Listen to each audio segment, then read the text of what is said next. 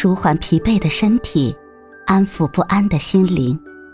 你好，欢迎收听夜听栏目《猫一会儿吧》，我是奇迹猫猫。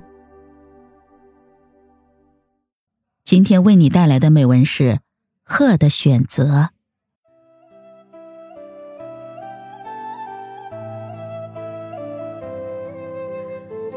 雪白的翅膀间如沾上了浓墨的墨汁，宽大的翅膀似乎能够包住整个身体，细长的脖子上顶着一个小小的脑袋，胸和前额呈鲜红色，十分漂亮。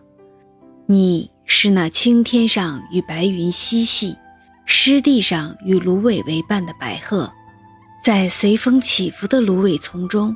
你自由地飞翔，时而如剑客舞剑，乘着疾风骤雨翩翩起舞；时而如宣纸上被水晕开的墨汁，缓慢地扩散，不引起一丝波动。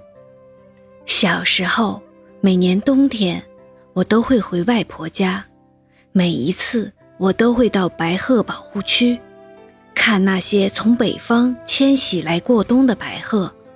看它们从沼地中一人高的芦苇深处突然窜到空中，尽显高傲与不俗。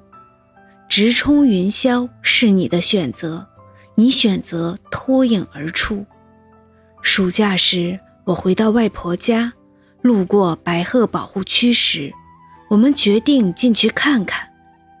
虽然夏天这里一般不会有白鹤，但既然是景区。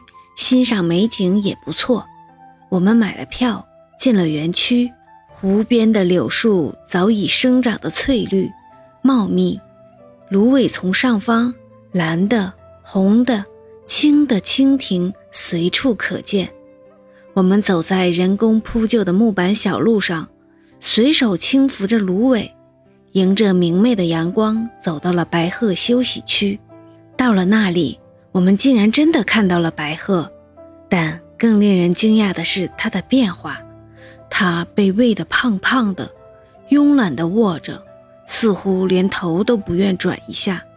有人想逗它起飞，它竟不搭理，使尽浑身解数才让它不情愿地扇动翅膀，却只飞起来一点点。那个人失望地离开了，这也是他的选择。他选择了安于一角享乐，他已经忘记了自己曾经是一只翱翔天际的白鹤，他已经忘记了怎样鸣叫，怎样飞翔，安居此处，失掉了自己的傲骨。野外的白鹤选择直冲云霄，振翅高飞，而景区的白鹤选择安居园区，在人工的投喂中变得肥硕、慵懒。甚至不愿展翅飞翔，全然忘记了对天空的追求，丧失了白鹤应有的高傲。人也一样，若被生活的风霜、时间的激流吹凉了热血，磨平了棱角，丧失了理想与追求，甘于平庸而生活妥协，那么这个人就丧失了属于自己的高傲。选择属于你的高傲与不凡，你的人生才会更加精彩。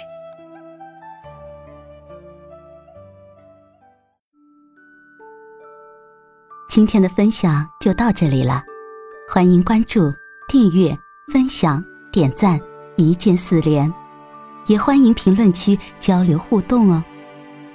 祝您晚安，我们明天再会。